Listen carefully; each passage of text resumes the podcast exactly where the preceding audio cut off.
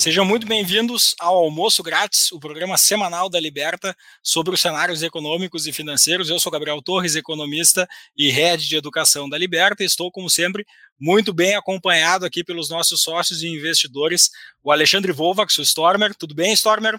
Oi, pessoal, tudo bem? Como vocês estão? Sejam bem-vindos ao Almoço Grátis do Liberta. O Fernando Urrich.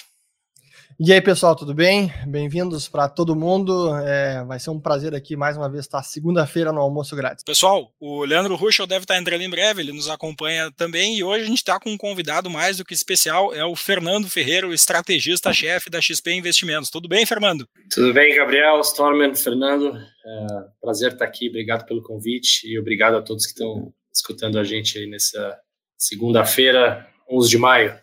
Pessoal, sempre lembrando que o almoço grátis ocorre todas as segundas-feiras, meio-dia aqui no canal da Liberta, e vocês podem também acompanhá-lo em podcast, no Spotify, nas principais plataformas de podcasts. Como vocês já sabem, o nosso programa aqui é 100% educativo, a gente não faz recomendação de investimentos, já que cada pessoa tem o seu perfil, tem os seus objetivos, mas se vocês quiserem falar sobre investimentos, tem um link aqui na descrição, vocês podem clicar e falar diretamente com os assessores de investimentos da Liberta, eles estão ali disponíveis no link do WhatsApp para falar com vocês. É, hoje o nosso papo aqui com o Fernando, vai ser sobre cenários econômicos, né? O que, que a gente está vendo pela frente, o que, que pode vir aí, o que, que a XP acha que, que vem pela frente nos cenários. Eu até vou começar contando uma historinha. A gente tinha primeiro gravado esse almoço grátis com o Ferreira faz umas duas semanas e a gente ia veicular ele aqui para vocês porque a agenda do Ferreira estava meio difícil. O problema é que a gente sofreu um golpe, né? O, o, o, Sérgio Moro se demitiu no dia seguinte, então basicamente tudo que a gente tinha conversado foi quase por água abaixo. A gente acabou tendo que remarcar aqui e acabou sendo funcionando muito bem, porque dessa vez a gente está ao vivo aqui com vocês. Vamos conversar diretamente com o Ferreira agora. E eu já vou começar fazendo a mesma pergunta que eu fiz para o Adeodato Neto na semana passada, na nossa live. É, Ferreira, quando é que a crise acaba? É uma boa pergunta, fácil de responder, né? Mas é, eu acho o seguinte: acho que essa pergunta, a resposta para essa pergunta depende muito para quem você está perguntando, né? Acho que se você perguntar ela para um economista, se perguntar para um investidor ou para um empresário né, da, da, economia real, você vai receber respostas completamente diferentes, né? Ou perguntar para um político também. E também depende em qual país essa pessoa se encontra, né? Acho que se, se você perguntar para alguém na China hoje, né, ou para alguém na Europa, é, nos Estados Unidos e no Brasil, você vai receber também respostas muito diferentes, né? É, trazendo para o meu ponto de vista, né, estrategista, a gente fala muito de renda variável, né, na, na, XP, além da gente olhar os outros mercados também, obviamente, né, renda fixa, câmbio, etc. Mas é, acho que assim o mercado recuperou muito rápido, né? O mercado surpreendeu todo mundo, né? A, a velocidade, a força dessa recuperação. Né? Durante eh, um bear market, né? Durante o um mercado de baixa, é normal a gente a gente ver é, de, de até 20% no mercado, né? É, não é tão comum a gente ver rallies de, de mais de 30% de recuperação. Por isso que muita gente, principalmente lá fora, já começou a falar: opa, será que a gente realmente está no bear market? Ou será que o mercado está vendo né, que, que é, né, as coisas vão voltar ao normal mais rápido? Simplesmente porque todo mundo estava com essa cabeça de que era um bear market rally. Né? É, a hora que o SP subiu mais de 30% do, do, do low, a dúvida já começou a, surgir na cabeça de muita gente: pô, será que né, realmente é um, é, um, é um rally de mercado de baixa ou tem algo aqui né, que o mercado está enxergando é, que a gente não está vendo, né? Um, acho assim, o mercado obviamente ficou muito está é, acompanhando muito o que o Fed tem feito, né? Ou seja, as compras, a injeção de liquidez sem precedentes, né, dos bancos centrais, mas principalmente do Fed, sem dúvida que trouxeram né, um ânimo muito grande para o mercado. É, né, as taxas de juros continuam em patamares historicamente muito baixos, né, então, quando você olha o, o título de 10 anos americano negociando a 0,6% ao ano, na verdade, quando você compara o, o, yield da bolsa, né, tanto o dividend, o dividend yield quanto o earnings yield, né, quanto que, o, que é o, rendimento dos lucros é, da, da, bolsa lá fora, e compara com, com a renda fixa, na verdade a bolsa lá não está cara por essa métrica. Né? Se você olhar preço-lucro, qualquer outra métrica assim, a, a, bolsa voltou a ficar cara. mas por essa, por essa métrica comparando com, com renda fixa, ela não está necessariamente cara. É, então, assim, acho que o mercado recuperou, é, principalmente por essa primeira razão, né, que foi a, essa injeção de capital sem precedentes, muito rápida, muito mais rápida do que foi em 2008. E segunda coisa também é essa visão de que já passamos do pico, né, da, da curva de, de casos do coronavírus.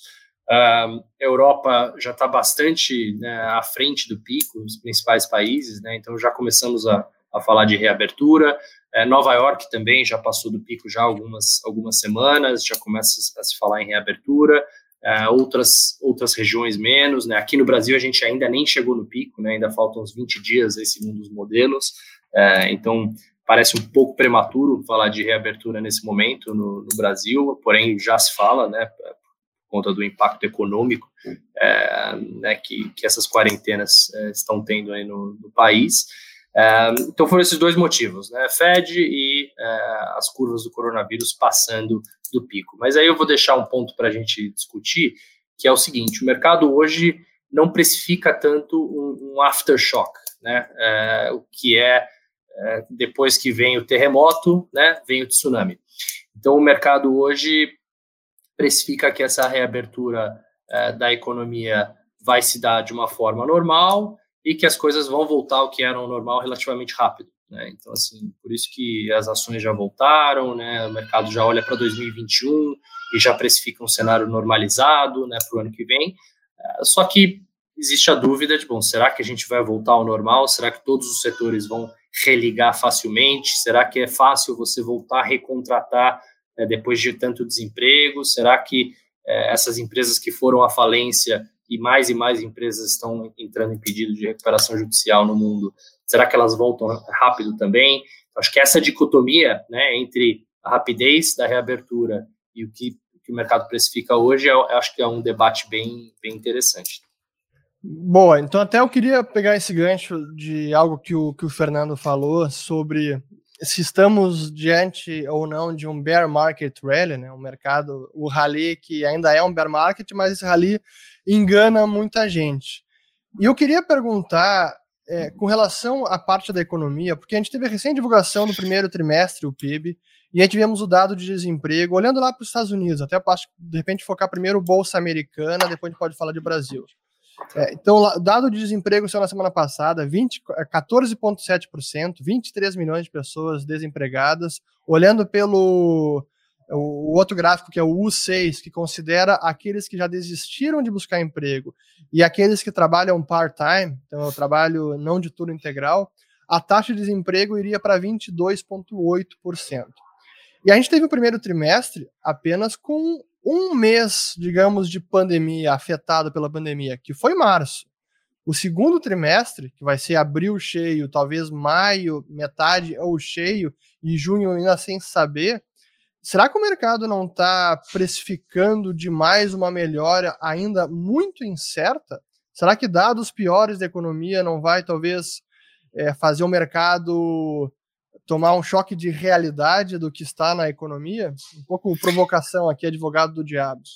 Não, eu acho que é, é exatamente essa discussão, né? Se, se, a gente vai ter um, um, reality check ou não, né? Um choque de realidade, como você falou, é, porque realmente o mercado hoje precifica uma, uma volta ao, ao normal relativamente rápido, né? O mercado, é, assim, os preços não indicam que, que exista uma preocupação muito grande é, com esses efeitos secundários e terciários. Né? Uma coisa que, que me preocupa, sempre me preocupou bastante, é a questão do, do crédito, né? a questão de endividamento e a questão de falências, é, porque numa economia como a economia americana, é, é muito mais fácil você é, demitir e contratar. Né? Então, desemprego, é, não vou dizer que não me preocupa, tá? Não me entendam mal, mas me preocupa um pouco menos, porque é uma economia que é, ela é muito mais flexível. Né? Então, até o próprio dado do, do jobless claims, né, do, é, do seguro-desemprego,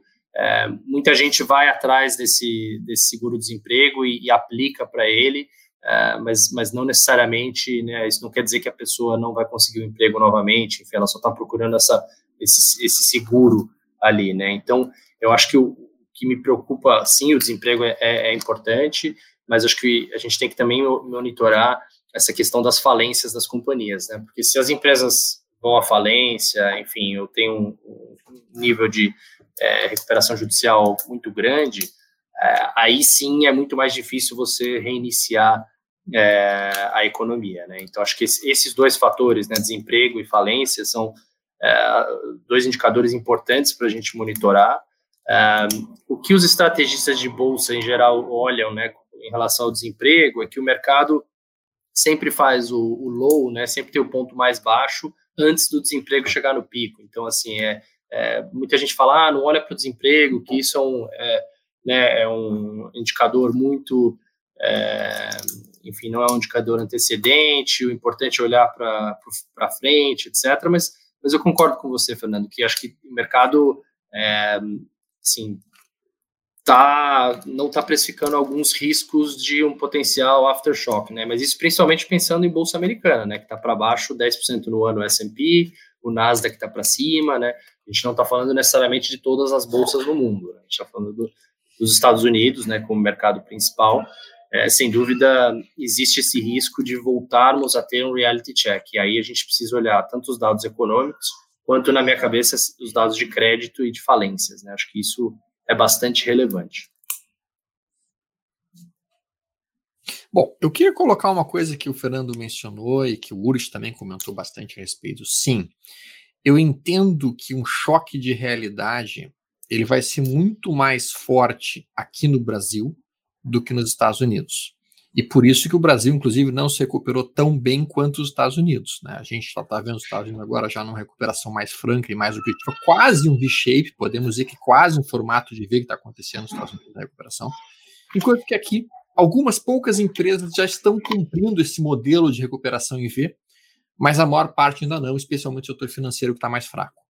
Isso porque aqui no Brasil, eu entendo, a recuperação da crise vai ser muito mais pesada do que a recuperação lá nos Estados Unidos.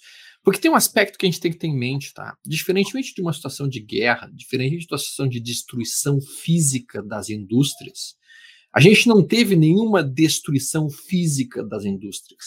As indústrias, as lojas, a, a, estrutura física da economia americana ela está intacta. E mesmo da economia do mundo ela está intacta, teoricamente. O que não está intacto, naturalmente, as pessoas não estão indo lá executar suas compras, executar suas coisas, executar as suas, as suas digamos, suas atividades profissionais.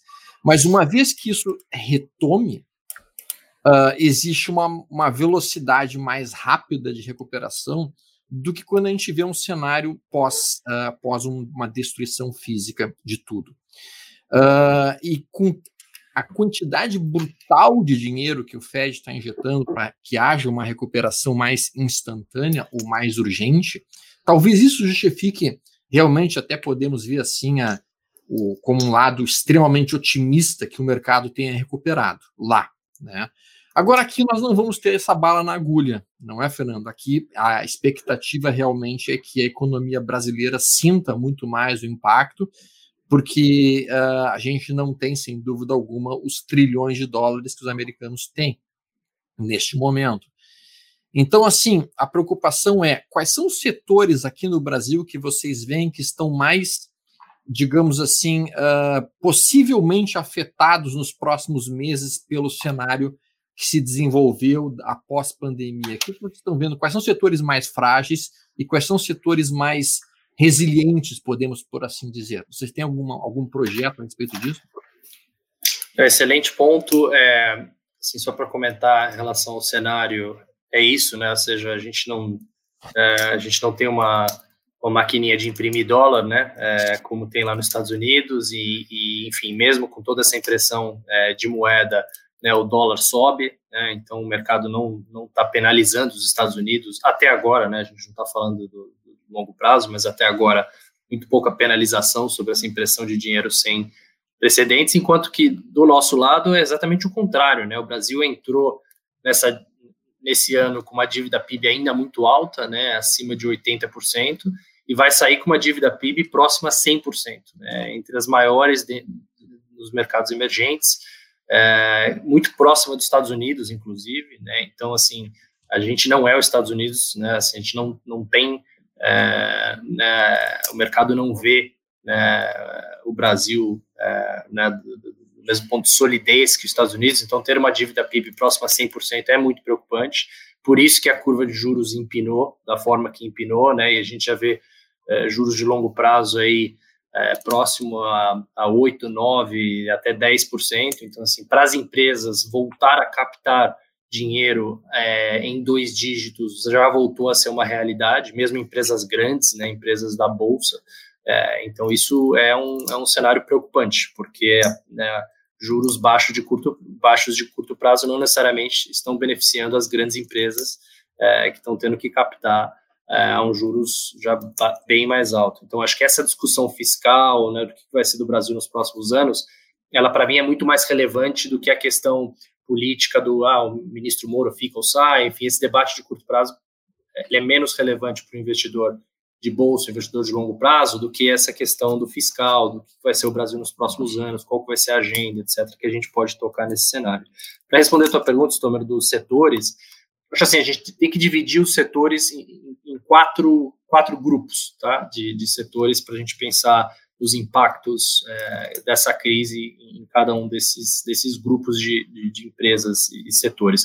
O primeiro deles são as empresas que tiveram algum tipo de benefício de curto prazo de vendas, é, mas as vendas voltam ao normal relativamente rápido. Tá? Aqui a gente está falando de empresas de alimentos, empresas farmacêuticas, varejo de alimentos, ou seja, você teve aquela, aquele movimento né, de estocagem, é, que é um movimento de curto prazo, e a gente sabe que é um movimento de curto prazo, né? Que depois as vendas voltam ao normal, até podem cair mais do que o normal, porque você tem esse efeito de, de estocagem, mas não, não é um setor que foi tão impactado.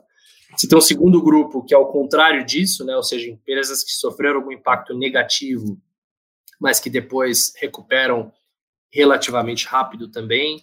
Que aqui a gente está falando de uma, uma uma indústria né, que teve que fechar a capacidade e depois volta, ou principalmente o setor de commodities, né, que às vezes teve algum tipo de impacto ali em janeiro, fevereiro, por conta da China né, fechar ali a, a, os seus portos, etc. Mas a gente já viu nos resultados das empresas de commodities que reportaram resultados muito bons e já indicaram que segundo trimestre é, já voltaram ao normal, até acima do normal, né, em, várias, em vários casos, né, como é o caso de celulose, por exemplo e os frigoríficos também. Então, tem esse segundo grupo de, de, de companhias.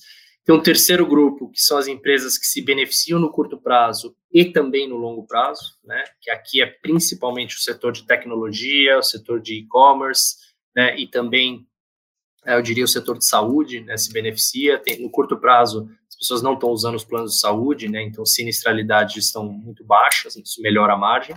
E no longo prazo, né, a busca por é, o plano de saúde deve continuar aumentando no Brasil, enfim, então o setor de saúde tende a se continuar se beneficiando, já era um, um, bom setor no longo prazo, mas enfim, acho que tem, tem, é, tem benefícios também no curto prazo.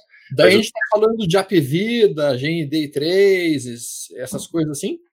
É, exato. A gente não cobre esse setor no momento, então, assim, não, não dou recomendações específicas de papéis, mas sim, sim. as empresas integradas, né, com, com, baixo custo, elas acabam é, né, se beneficiando versus um setor que ainda é muito informal, um setor é, ainda muito fragmentado, né, um setor que, é, é assim, as empresas que que são bem geridas, né, as empresas que têm um custo mais baixo, elas acabam tendo um espaço enorme para crescer, né, dali, daqui para frente, né, então, é, sem dúvida, é um setor que, é, que se beneficia, por outro lado, parecido com o setor de educação, um setor um pouco mais pró-cíclico, né, ou seja, se as empresas falirem, se tiver mais desemprego, etc., a capacidade das empresas de contratar novos planos de saúde também fica um pouco mais restrita. Mais então, restrita. É, exato. É, aqui, sem dúvida, o setor de tecnologia e e-commerce é o grande é o grande ganhador né, nesse, nesse cenário, até por isso que o, que o Nasdaq já está para cima no ano. Né? E aí tem um quarto grupo de empresas, que esse sim é o que a gente deve se preocupar mais, que são as empresas que têm impacto negativo no curto prazo e no longo prazo. Né? Então, aqui a gente está falando do setor principalmente de serviços, né? a gente está falando de bares e restaurantes, a gente está falando de turismo, setor aéreo, a gente está falando de né, algumas empresas de, de, real estate também, menos na parte residencial, né, mais na parte comercial, porque essa questão do home office é, né, várias empresas vão começar a adotar o home office como política daqui para frente, então já se discute muito né, o que, vai ser é, daqui para frente do, né, nas grandes cidades e essa questão da mobilidade urbana, enfim, vão haver mudanças de hábito de longo prazo. Né. Outra grande discussão é, são as viagens corporativas. Né? Tem muita empresa é, na hoteleira, empresas aéreas, etc., que depende muito do, é, do funcionário, do funcionário não, do viajante né, de negócios. E sem dúvida existem assim, participei de um debate com o setor de turismo na semana passada. Existem estimativas no setor é, de, de, turismo que pelo menos 20% da demanda pode ser que não volte, né? Que é, é justamente esse esse viajante de negócios que daqui para frente vai passar a usar a tecnologia muito mais do, te, do que ter que se locomover, né? E pegar um avião e ir para outra cidade só para fazer uma reunião que ainda existia muito, né? Então é, eu acho que essas mudanças de longo prazo, né? de home office, né, de mais adoção de tecnologia, menos viagens, etc., vão ter impactos em vários setores. É, no turismo, shopping centers, varejo, etc., é, eu já tenho uma visão que, é, que, as coisas voltam ao normal, sim, mas vão demorar mais a voltar, né? Que é exatamente o que a gente está vendo na China. Na China, o governo já liberou que as pessoas voltem ao, aos seus hábitos normais, mas quando você olha tráfego em shopping, quando você olha tráfego em bares e restaurantes, é, quando você olha turismo, né, viagens na China, ainda estão ba bastante abaixo do normal. Né? Por quê? Porque as pessoas estão com medo de sair de casa, enquanto não tiver uma vacina, né, não tiver uma resposta médica, é, né, acho que as pessoas vão sair de casa para fazer só o essencial, né, que é ir para o trabalho e voltar, é, e atividades de lazer, elas acabam ficando em segundo plano, né, ou, ou quando as pessoas tiverem plena confiança, né, de, é, de que não vão contrair a doença, enfim. Então, acho que volta, mas demora, demora mais a voltar. Esses setores, na minha cabeça, são os mais preocupantes, e também né, empresas com alta, é, alto endividamento, né? Empresas, principalmente endividamento de curto prazo, empresas com baixa liquidez, né? É, que o lado bom é que na bolsa hoje existem menos empresas nessa situação. Né? As empresas grandes, as grandes empresas do Brasil usaram esse cenário de queda nas taxas de juros nos últimos anos para se refinanciar a mais longo prazo. É, então eles fizeram bastante o dever de casa na, na parte da dívida. Então existem poucas empresas né, nessa situação de liquidez mais apertada é, na bolsa, mas isso não é verdade para o Brasil. Né? Quando uhum. a gente fez a pesquisa com a base de empresas da XP, e desculpa me alongar tanto na resposta, mas é, 60% das empresas que responderam à, nossa pesquisa, e ali eram principalmente empresas de capital fechado, empresas de pequeno e médio porte, 60% delas disseram que não aguentariam até 60 dias sem, sem atividades, né? Ou seja, Sim é um número estrondoso né, de empresas. Então, isso é. preocupa. Né, porque... É, duas perguntas que eu queria te fazer justamente nesse sentido, Fernando. A primeira pergunta é justamente essa. Né? A maior parte das empresas aqui no Brasil tem um caixa para aguentar, vamos lá, um mês e meio, dois meses sem nenhuma atividade. Depois disso, já começa a ter sérias dificuldades de sobrevivência. Uh, se nós tivermos mais um mês e meio ou dois de lockdown aí, é bem provável que a gente comece a presenciar uma quebradeira muito importante. Então, duas perguntas, inclusive uma pergunta que foi colocada por um dos participantes que está nos ouvindo. Quanto tempo o Brasil aguenta ficar com uma taxa de juros de país desenvolvido? Essa é uma pergunta boa. Né? E aí a pergunta que vem logo a seguir: quais são os setores que se beneficiariam teoricamente dessa taxa de juros mais baixa? Apesar que eu acredito também que não tem possibilidade de ficar uma taxa de juros tão baixa assim por tanto tempo. Qual é a opinião que vocês têm a respeito lá na XP de, da, da, da movimentação de taxa de juros para um prazo de três meses, seis meses ou mesmo um ano? O que vocês estão esperando para isso daí? Me conta. Legal. Bom, qual, qual, quanto tempo o Brasil aguenta esses juros é, de países desenvolvidos? Segundo o mercado de juros, muito pouco, né? Porque o mercado já precifica que a partir do ano que vem o Banco Central tem que voltar a subir juros e, e dali para frente vai ter que subir juros bastante, né? Então, assim, o mercado de juros hoje precifica que, que o Brasil não tem muito espaço para segurar essa taxa, né? É, em, em, em patamares tão baixos por muito tempo. É, é, também o que a gente é, prevê, os nossos economistas eles têm é, uma estimativa de que o ciclo de, de aumento poderia é, voltar novamente em 2021, né? Então eles já estimam que, que juros uh, voltem a subir a partir do ano que vem, é, mas muito gradualmente, né? Então a expectativa do nosso time de economia é que é, os juros voltem a subir menos do que está sendo precificado no mercado hoje, tá? É, mas o mercado de juros hoje precifica que o Brasil não vai conseguir é, é segurar essas taxas de juros tão baixas. Muito tempo. Pela, exato, pela questão fiscal, né? Porque Sim. o Brasil vai sair muito endividado e também porque pelo carrego, né? Pelo arrasto, né, como os economistas chamam, né? O arrasto da, da política monetária, é, que isso vai gerar um, um impacto inflacionário, né? A partir do, do ano que vem você teria que retomar uh, né, o, a, a, subida de, eh, de juros.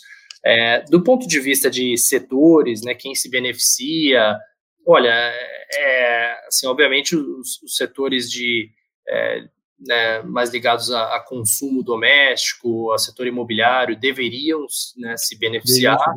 É, agora, existe essa, essa, discussão grande dos economistas que eu, que eu, concordo, se faz sentido cortar juros no curto prazo, que não, assim, não, não vai dar tanto estímulo para a economia, porque a economia está em quarentena, né? Estamos em lockdown, então cortar juros de curto prazo acaba sendo um pouco inócuo, né? Ele não vai combater o vírus, não vai combater a quarentena, não vai fazer com que a, a atividade econômica retome.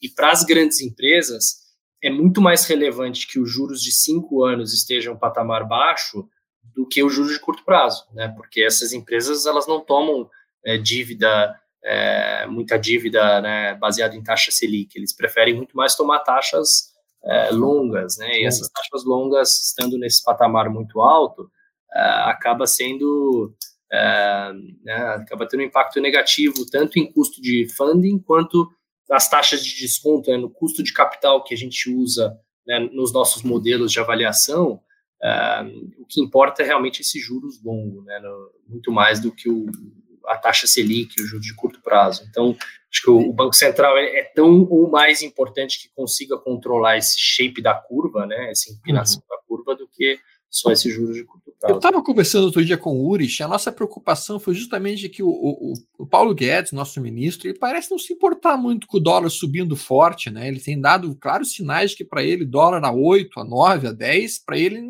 tem grandes mistérios. Uh, vocês também estão percebendo essa, essa, sinalização de que o Banco Central realmente não está nem um pouquinho mais se importando com esse aspecto? Uh, teoricamente, a função do Banco Central não seria proteger o real e proteger a moeda brasileira e dessa maneira tentar garantir uma, uma estabilidade mínima da nossa moeda? O que isso tem sentido em relação a isso? É, até, é, até para agregar a pergunta do Stormer, uh, Fernando, a gente teve a live do é nessa, né? sábado, né, do Paulo Guedes com o pessoal lá do Itaú, presidente do Itaú, economista-chefe, e ele, ele, ele reprisou o que ele vem falando sempre. Ah, é, temos um novo mix, juro baixo e câmbio alto. É que esse mix ele, ele, ele segue aumentando o diferencial, né? O juro segue caindo, juros curto, e o câmbio segue subindo. Assim, quando que a gente atinge uma estabilidade? Porque é, eu não vejo, eu não consigo imaginar esse câmbio a quase 6, estimulando a economia. Pelo contrário, isso parece ser um desestímulo. Ok para alguns setores exportadores, apesar de que commodities estão no chão, mas assim, quando a economia retomar, o setor que precisa se industrializar, imagina importar maquinário, equipamentos para aumentar a produtividade, o custo de uma fábrica hoje é talvez 30, 40% maior do que era no passado. Acho que isso pode até frear uma retomada do Brasil. É, exato, né? O câmbio é, depreciando, ele, ele acaba por apertar, apertando as condições financeiras, né? Acaba é, tendo o efeito oposto, né? E o, o, governo sempre, o governo vem mantendo essa linha de que é, né, o câmbio mais depreciado né, vai ajudar a, ao Brasil né, ficar mais competitivo, né? E atrair capital no, no pós-crise. É, que até tem um certo sentido quando você compara a nível né, de custo de mão de obra no Brasil em relação ao resto do mundo e outros países emergentes, sem dúvida o Brasil voltou a ficar muito barato. Né? Agora, dito isso, quando a gente conversa com os investidores estrangeiros, sendo eles empresários né, que estão pensando em investir no Brasil, ou sendo eles investidores, é, todos eles dizem a mesma coisa: para onde vai esse câmbio? E assim, eles não querem investir no Brasil enquanto não entenderem qual o novo nível né, do câmbio, se é 6, se é 7, se é 8, enfim. Porque o investidor estrangeiro vir colocar dinheiro no Brasil, ganhar 20% em moeda local, mas perder tudo isso de volta na depreciação cambial, ele não faz o menor sentido, né? É, então, assim, a gente não é, não deve é, ver os investidores estrangeiros voltando para cá é, enquanto não, não tiver uma estabilização da moeda. Né? Isso, é, é, isso é bastante relevante. Então, por mais que a nossa bolsa esse ano esteja 52% para baixo no, né, em dólares, seja a pior bolsa do mundo em dólares, é, o investidor estrangeiro eles ainda olham para cá é, com uma visão cética, tá? É, porque eles, eles falam sim, o Brasil está barato, o Brasil ficou para trás, porém, assim, até onde vai esse câmbio, né? Porque a, a maioria dos investidores, tanto né, investidor em economia real, empresas, eles não fazem o hedge do câmbio, né? Eles vêm para comprar Brasil, né? Eles Sim. compram o Brasil em reais. Então, essa política do, do, câmbio fraco também é discutível, né? Se, se faz sentido ou não. Acho que tem um certo sentido, mas você tem que estabilizar a moeda em algum patamar, né? Porque enquanto a moeda estiver depreciando 40% ao ano e você não tiver nenhum tipo de proteção, né? Do, do, governo, tanto nas falas do governo ou do Banco Central, o, o investidor estrangeiro ele fica receoso. Né? Ele fala, bom, eu vou, eu vou esperar. Né? Não tem, não tem porquê é, ele tentar fazer uma grande aposta agora no Brasil, que se o câmbio continuar depreciando, ele vai perder tudo na, na moeda. Né? Então, acho que essa, esse é o grande debate, a gente conseguir chegar no nível né, e estabilizar em, em, algum nível, isso é, isso é muito relevante né, para o investidor estrangeiro. Leandro, tudo bem? Chegaste há pouco? Quer, quer conversar um pouquinho com o Fernando e, abrir, e dar um pouquinho um bom dia ao pessoal? Bom dia, pessoal, tudo bem? Olá, Fernando, um prazer te ter aqui conosco. Olá, Leandro, tudo bem? Então, você estava falando aí em relação à, à política monetária, né? E, e, é meio que consenso entre economistas, analistas, que tão importante quanto a política em si é a comunicação da política, né? Às vezes até a comunicação eventualmente é mais importante do que os próprios atos do, do, do Banco Central. A gente vê isso muito isso no Fed. É, será que nesse ponto, né, a equipe econômica, a gente sabe que há uma certa independência aí, mas a equipe econômica não está falhando em deixar mais claro aí para o mercado qual é que é a política, como você falou, né? Qual é o, o patamar de câmbio estável, enfim, não há um, uma sinalização meio é, meio caótica até é, até em relação ao que foi feito na última reunião, em relação à reunião anterior. É, como é que o mercado vê isso? Como é que vocês estão vendo isso?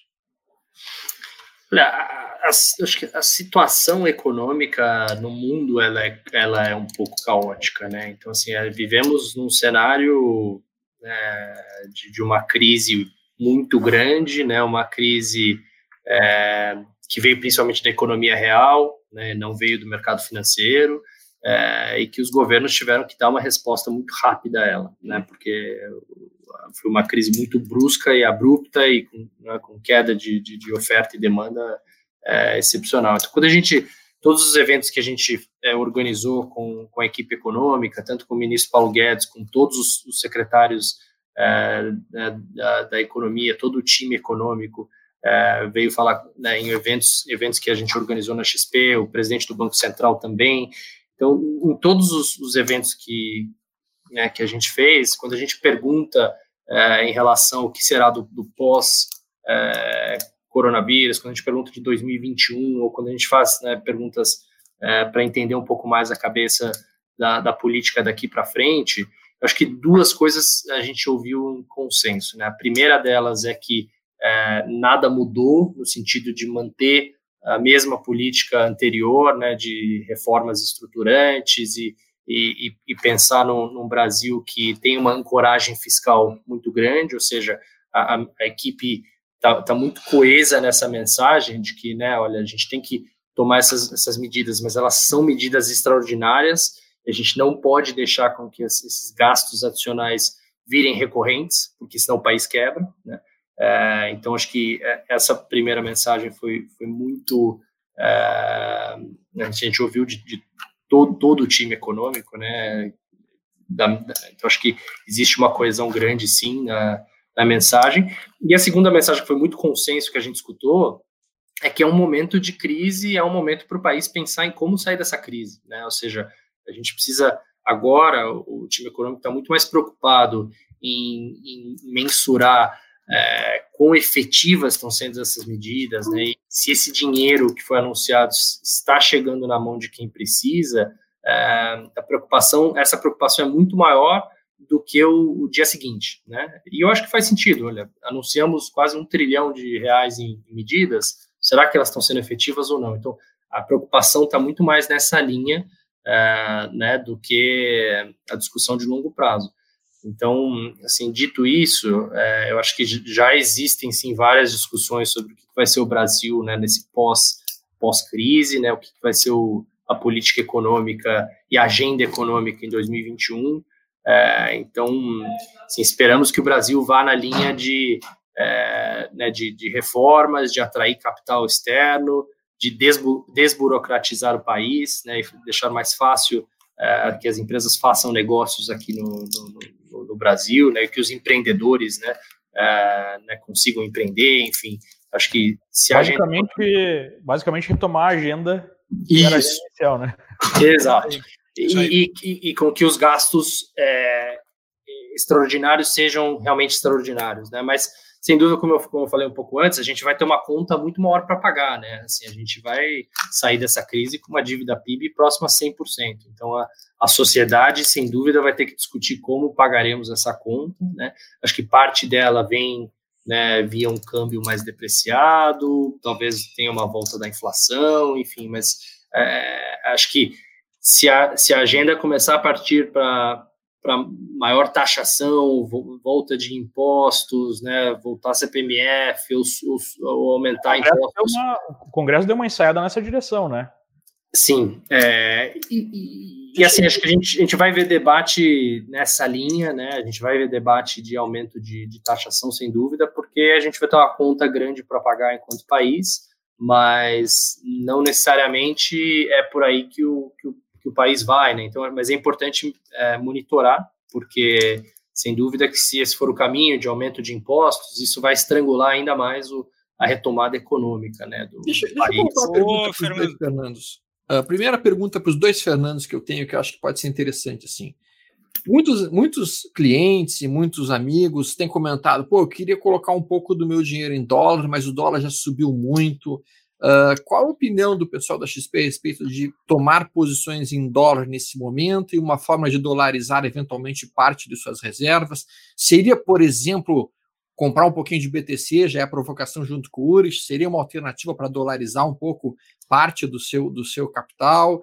O que, que a XP está entendendo? Temos fundos cambiais que eventualmente poderiam ser utilizados? Qual a opinião de vocês a respeito disso neste momento atual?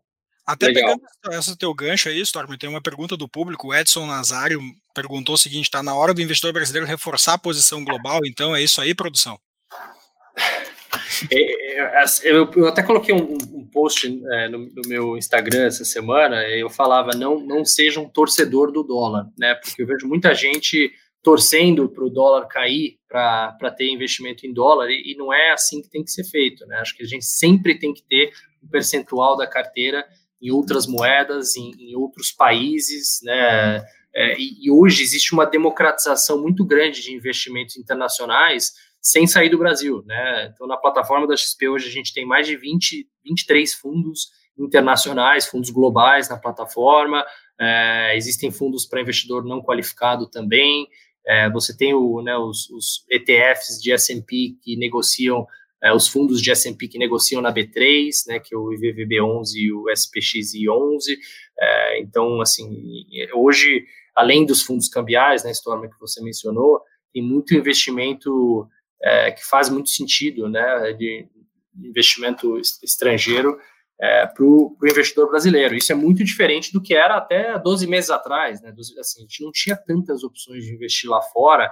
O investidor brasileiro ele ficava com a maior parte do investimento dele em reais investido no Brasil. Então, é importante né, falar com seu assessor e chegar em qual percentual para você que faz sentido para investimento lá fora. E, de novo, não tente ser um, um torcedor do dólar. é, de falar, ah, eu vou esperar cair mais um pouquinho, porque o dólar continua subindo, enfim, é, e é muito difícil dizer qual é o nível que o dólar vai estabilizar, como a gente é, acabou de ter essa, essa, discussão aqui, né? Quando a gente olha, por exemplo, o dólar que bateu lá em 2002, né, e você olha em termos reais, é, quando a gente traz ele a, a moeda é, atual, aqueles quatro reais seriam acima de 7, né, 7,30.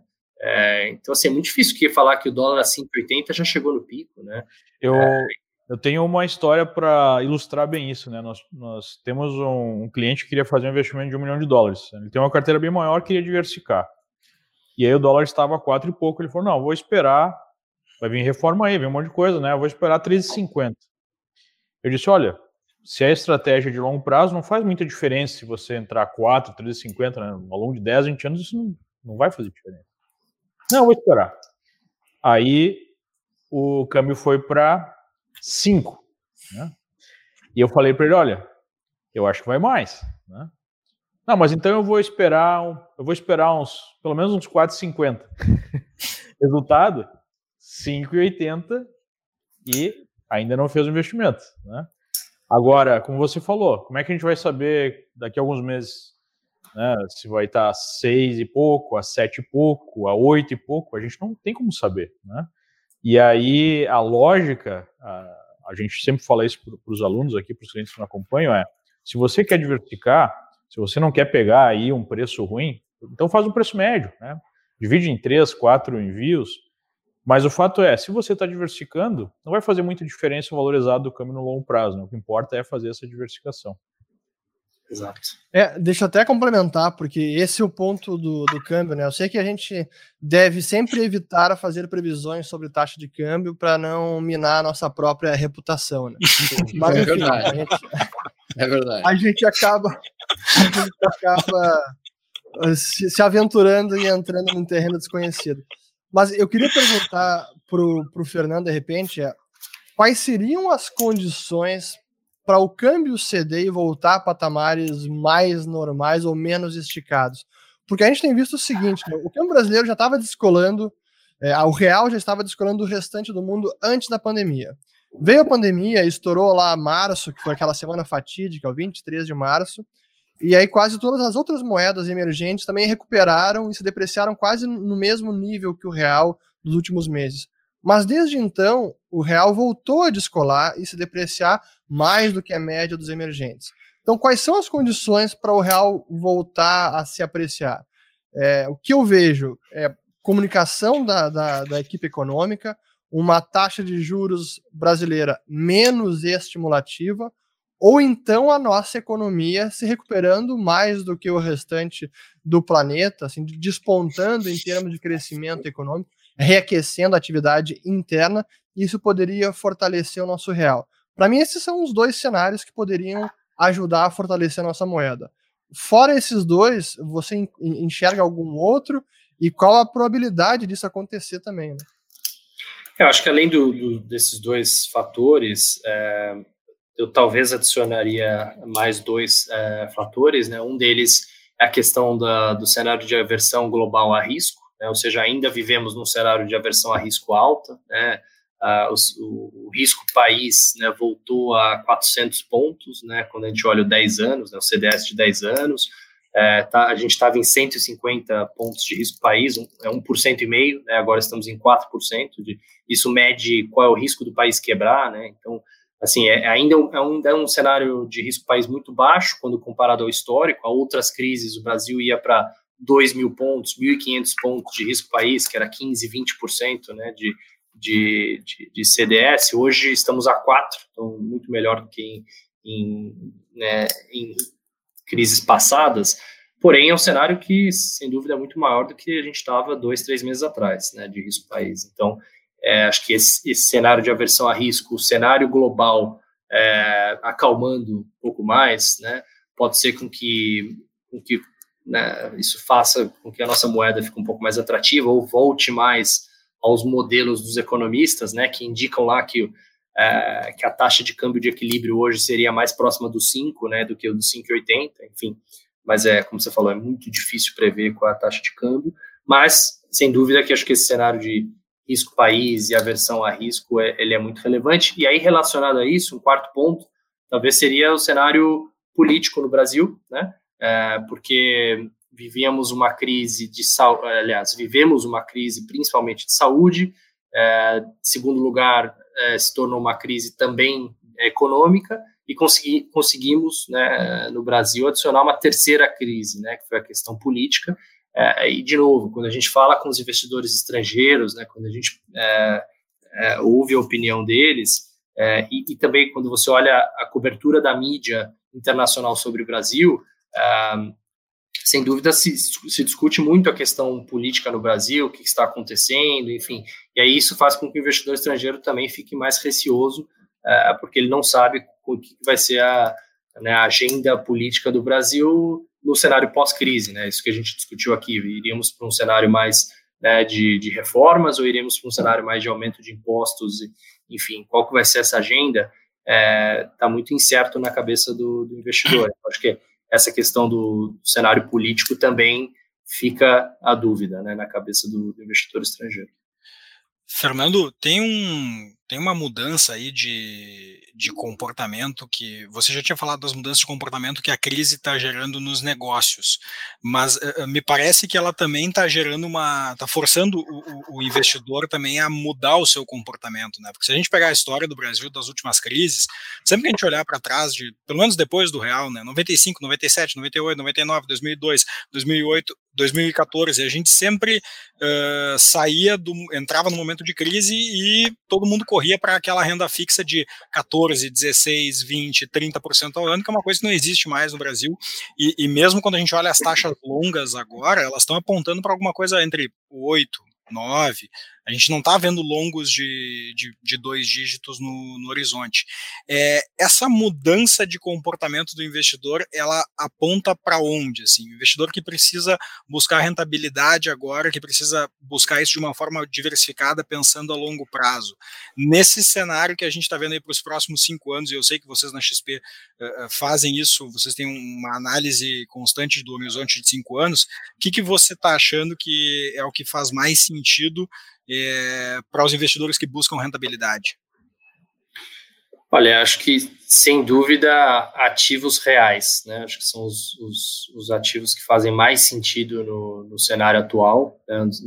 E ativos reais, o que, que eu, o que, que, eu, né? o que, que entraria aqui? Né? Ações, sem dúvida, né? Empresas que têm um, uma capacidade de repassar preço e são líderes né, nos, nos setores, é, e, né, e são empresas com bons fundamentos, né? Você está comprando a ação, você está comprando um pedaço de uma empresa, né? Você não está comprando um título que te promete é, pagar em certa data, né? Então, é, faz muito mais sentido hoje ter uma ação de uma boa empresa que paga, paga dividendos, né? Que gera muito caixa, que é uma empresa líder de um setor, do que ter um título que não vai te render muito pouco, né? Então, é, ações, sem dúvida, entram aqui, é, propriedades, né? Fundos imobiliários, né? De qualidade, etc., também, né, nesse cenário fazem muito sentido, né, você tem um, é, você tem um fundo imobiliário, você tem um pedaço de um portfólio de, é, de real estate, né, de imobiliário, então isso faz muito sentido, ouro faz muito sentido ter na carteira, é, também, apesar de ter subido bastante, né, acho que o ouro tem muito, muito parecido com o dólar, né, a pessoa fica acompanhando e fala, ah, vou esperar cair para comprar,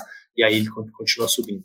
É, é, as criptomoedas, né, que o Ulrich é, pode falar muito melhor do que eu, não sou especialista, mas enfim, acho que todo tipo de ativos reais é, no cenário atual, eles fazem, fazem muito sentido, né, incluindo, incluindo ações. Eu até é, fiz um, um, post nesse sábado, né, olhando desde o plano real, como é que foi a, a, a bolsa brasileira contra o CDI, contra o S&P, né?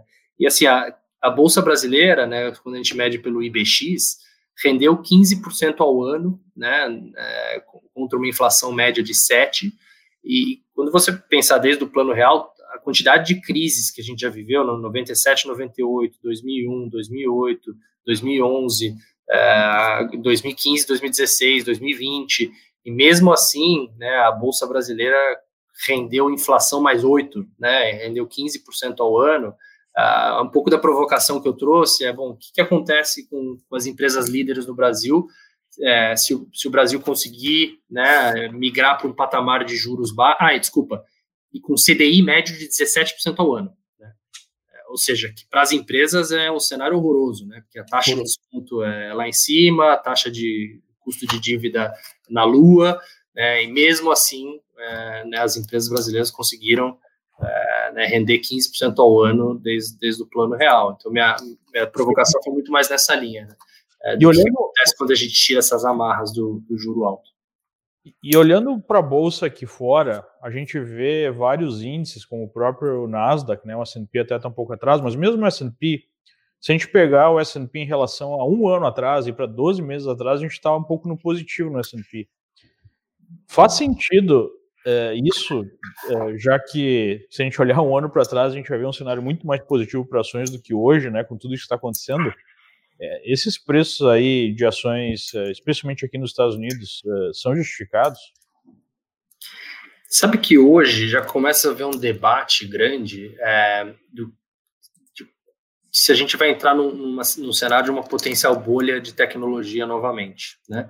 Porque ninguém discute que o setor de tecnologia é um grande vencedor, né, nesse cenário pós, pós-coronavírus, é, mas eu, eu vi um gráfico na última sexta-feira que hoje o valor de mercado do Nasdaq ele já é maior do que o valor de mercado de, do, do, MSCI global sem os Estados Unidos. Ou seja, se você né, olhar todos os outros países fora dos Estados Unidos, o Nasdaq já é maior do que todas as bolsas fora. Então, assim, é, realmente já começa a se discutir, bom, até onde a gente vai, né, é, nessa, nesse rally de, de, tecnologia, que é o que está puxando o S&P, né, quando você olha as, as FANGs, né, Facebook, Amazon, Google, etc., já representam mais de 50% do índice, é, valor de mercado. Mais de um trilhão de dólares cada um. Exato, clube do, clube do trilhão, né? É, agora, eu estava olhando os, os, gráficos de, de valuation, né? E, e, a grande diferença dessas empresas hoje para o que elas eram em 99, 2000, é que hoje elas geram receita e lucro e muita receita, muito lucro. Ou seja, hoje a disrupção ela é real, né? Então essas empresas estão roubando né, receita do setor de mídia, do setor né, da, da mídia impressa, estão roubando de, de, de, indústrias tradicionais, enfim. Então, hoje, o nível de preço-lucro projetado do, né, do Nasdaq é em torno de 30 vezes lucro, que é caro, né, mas não é acima de 100 vezes lucro que a gente via lá nos anos, no ano 2000. Né? Então, essas empresas hoje elas geram muito caixa e, e sem dúvida que elas estão roubando né, muita receita de outros setores tradicionais, por isso que, que a gente enxerga né, esse grande rally aí de, de tecnologia. E sem dúvida que é o grande né, motor desse rally. Quando você exclui tecnologia, você olha para, os setores mais, é, vamos dizer, mais de valor, né, ou, ou, setores mais tradicionais, que são, são as empresas que, por exemplo, Warren Buffett investe, né, o setor de banco, o setor de consumo, é, não cíclico. É, né? O banco foi o grande perdedor da crise. Né? É, exato. É, faz 10 anos que ele está abaixo do S&P, né? Até perguntaram para ele, pô, mas está abaixo do S&P? Ele falou, bom, não é muito o que eu tenho tentando fazer aqui, né? E eu acho que o S&P é um bom investimento, mas enfim, é, quando você olha esses setores tradicionais, né? Que é muito o, não, energia então é um banho de sangue. Exato. Você olha é, é, bancos, setor de energia, setor, né, enfim, os setores mais tradicionais estão indo muito pior né, no ano. Então, várias empresas ainda caindo 30% no ano, mesmo nos Estados Unidos. Né? É que o índice, ele.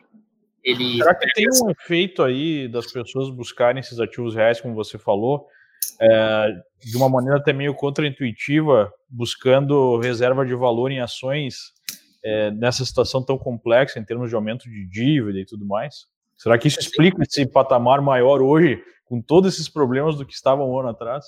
Sem dúvida, sem dúvida. É, eu, assim, acho que quando a gente olha né, a expectativa de inflação é, nos Estados Unidos para daqui cinco anos, você olha o, né, os forwards de inflação nos Estados Unidos, mesmo com toda essa bazuca do Fed, ainda está em 1,4%, 1,5% de inflação projetada.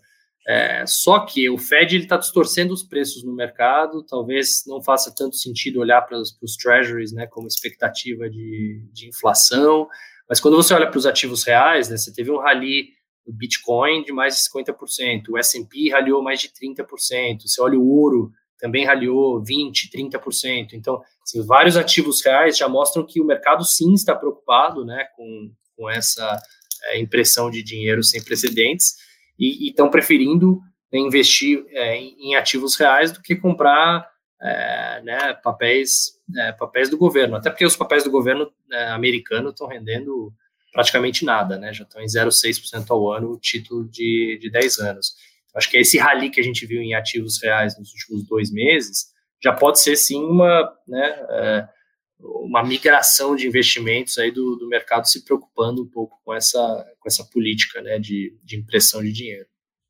É, é engraçado isso, né? Só para só finalizar esse raciocínio, se a gente tem um banco central que é conservador no mundo, é o Banco Central Suíço, né? E hoje o Banco Central Suíço tem mais holdings em ações americanas do que ouro. Então é interessante, né, eles perceberem as ações americanas aí como uma reserva de valor.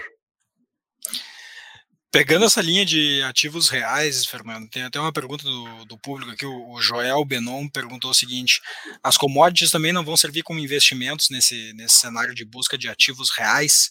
É, e, e, aí eu até complemento a pergunta dele, assim, quais commodities poderiam se encaixar nisso, porque talvez nem todas eh, entrem nesse, nesse patamar. É, não, é uma excelente pergunta, deveriam sim, né, uh, por enquanto não é o que a gente está vendo, né, os preços de commodities estão no, nos menores níveis, né, dos últimos 20 anos ou mais, é, tá certo que o índice de commodities, né, o CRB, ele é muito influenciado por petróleo, né, então várias commodities que a gente enxerga, né, como o caso das importantes para o Brasil, né, como o caso das commodities agrícolas, o minério de ferro, a celulose, não, não estão no mesmo patamar de preços tão baixos né, quanto, quanto o petróleo. Uh, mas sem dúvida que se a gente começar a enxergar uma volta da, da inflação no mundo, as commodities, sem dúvida, são ativos reais que devem se beneficiar. É, hoje não é o caso, né? Hoje as commodities ainda estão em patamares relativamente baixos de preço, é, e quais commodities a gente prefere? Em geral, a gente prefere as commodities mais ligadas a consumo, né? porque lembrem que a, a, economia chinesa ela já vem há mais de uma década né, migrando de uma economia muito baseada em investimentos para uma economia mais de consumo. É, e, e, essas commodities, né, como as commodities agrícolas, como é o caso da celulose, como é o caso das proteínas, é, elas tendem a se beneficiar mais nos próximos uh, 10 anos do que as commodities industriais. Isso não quer dizer que a gente não gosta de Vale do Rio Doce. A gente acha que a Vale está tá extremamente barato, a Vale está gerando muito caixa e que no curto prazo a China vai reativar a economia como eles sempre fizeram, via investimento e, e via mais produção de aço. Né? Então, no curto prazo, sem dúvida, a Vale se beneficia, mas quando você olha um prazo mais longo, é, eu tendo a preferir mais essas as mais soft commodities, né? Que são as commodities Fernando, um pouco mais ligadas a concordo um pouquinho com a minha leitura. Até pouco tempo atrás eu acreditava que talvez a economia que mais rapidamente do mundo conseguisse se recuperar seria dos Estados Unidos. Hoje eu estou revendo minha posição e estou começando a pensar que a economia que vai mais se recuperar e recuperar mais rápido será da China, porque com, as com o petróleo no nível atual, todo o custo de produção da máquina chinesa caiu dramaticamente. Se antes eles produziam alguma coisa, vamos lá, a 5 dólares e vendiam a, a 25, Agora, com o petróleo a, preço quase negativo, eles devem estar conseguindo produzir as coisas deles a um dólar. Eles vão continuar vendendo a 25 dólares.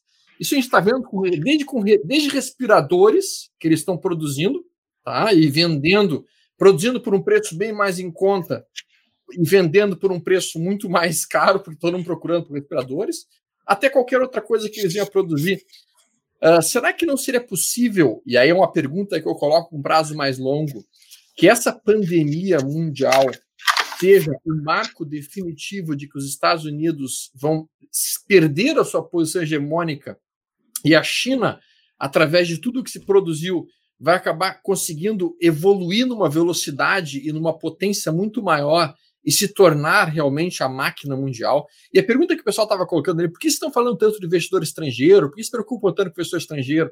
Gente, a gente se preocupa com investidor estrangeiro porque é lá que está o dinheiro de fato, é lá que movimenta o mundo de fato. O nosso dinheiro aqui, a pessoa física aqui no Brasil, não movimenta. Por impressionante que pareça, não é o que vai empurrar a bolsa para cima, não é o que vai gerar nossa economia. O que vai gerar nossa economia são milhões e milhões e milhões e milhões de dólares se esses dólares vindo dos americanos ou dos chineses. Mas voltando à pergunta para ti, Fernando, Uh, num eventual, um eventual reaquecimento da economia chinesa mais do que a economia americana, isso não seria diretamente isso não seria diretamente importante para o Brasil, já que a gente está realmente, por enquanto, como um grande fornecedor tanto de comida como de commodities para a China. O que tu acha a respeito disso especificamente?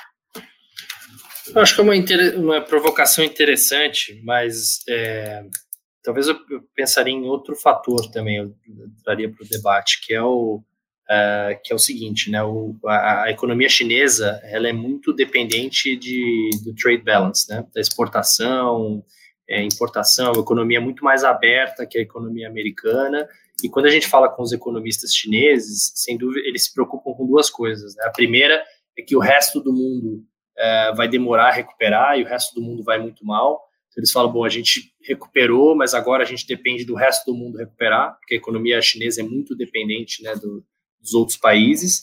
E tem uma, uma segunda discussão, um segundo debate, que as grandes multinacionais hoje, elas já discutem se elas têm que depender tanto de um país só, né, para ter toda a sua, a sua produção vindo da China, né, e todo o maquinário sendo produzido na, na China, ou, ou, ter tanta dependência de um país só, porque caso é, haja uma outra pandemia no futuro, é questão até de é, mitigação de risco, né, elas, elas terem mais é, polos de produção em outros países emergentes que até o Brasil poderia se beneficiar disso, né? Então, é, eu acho que, assim, sem dúvida a gente vai sair dessa, sem dúvida não, mas acho que a gente pode sair dessa dessa crise com um mundo mais polarizado, um, um mundo um pouco menos globalizado, né? Acho que a gente pode voltar atrás, as economias ficarem um pouco mais fechadas e isso pode ser ruim para a China, né, se isso acontecer. Então, toda essa questão de, de, trade war, né, potencialmente voltando, os Estados Unidos voltando a falar sobre isso,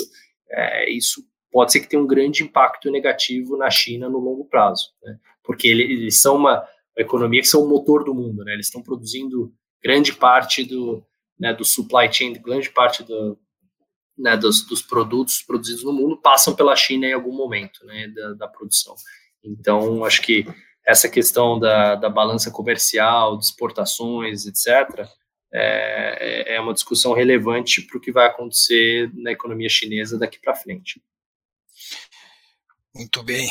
Pessoal, uma hora e dois minutos de live, a gente já está em uma hora e cinco aqui no relógio. Fernando, queria te agradecer muito pela tua, pela tua presença, pela tua disponibilidade aí, duas vezes, né? Porque a primeira a gente gravou e o Sérgio Moro nos derrubou com a saída dele no dia seguinte. Então, te agradecer de novo aí por ter vindo aqui, é um prazer enorme estar, estar contigo. É, a gente acompanha muito os conteúdos que você produz, que o seu time aí de, de pesquisa produz na XP, são conteúdos de altíssimo nível. Recomendo até que o pessoal que está nos ouvindo e nos assistindo clique lá no, na área de conteúdos da, da XP e, e, e, use e compartilhe, porque é conteúdo de altíssimo nível, pessoal, e a, e a maior parte desse conteúdo totalmente gratuito, até para quem não é cliente da XP, né, Fernando? Exatamente, é, é aberto né, a plataforma, é conteúdos.xpi.com.br, é, tem todos os nossos relatórios lá. É, bom, e é isso, obrigado pelo convite, obrigado pelo, pelo bate-papo, excelente, excelente discussão. Pessoal, lembrando que toda semana aqui tem almoço grátis. Essa semana a gente vai ter um papo sobre como que os investidores americanos investem. O Leandro vai fazer esse papo amanhã, na terça-feira, aqui no Almoço Grátis. Na quarta, o Stormer vai falar sobre fundamentos ou gráfico, qual que é a melhor forma de operar na Bolsa, com o Rafael Figueiredo, da Eleven. E na quinta-feira, o Fernando Urrich vai entrevistar o Luiz Fernando Figueiredo, da Mauá Capital, foi ex-diretor do Banco Central, sobre o que está passando pela cabeça aí do, do, dos banqueiros centrais no Brasil. Então é isso aí, pessoal. Esse foi mais um Almoço Grátis da segunda-feira. A gente se vê semana que vem. E se quiserem falar sobre investimentos, aqui embaixo na descrição tem um link para falar com os nossos assessores da Liberta Investimentos. Um grande abraço, até semana que vem. Abração. Até mais, pessoal. Um grande abraço. Pessoal, quarta-feira nos vemos para ver quem é que manda fundamentos ou gráficos. Nos vemos lá.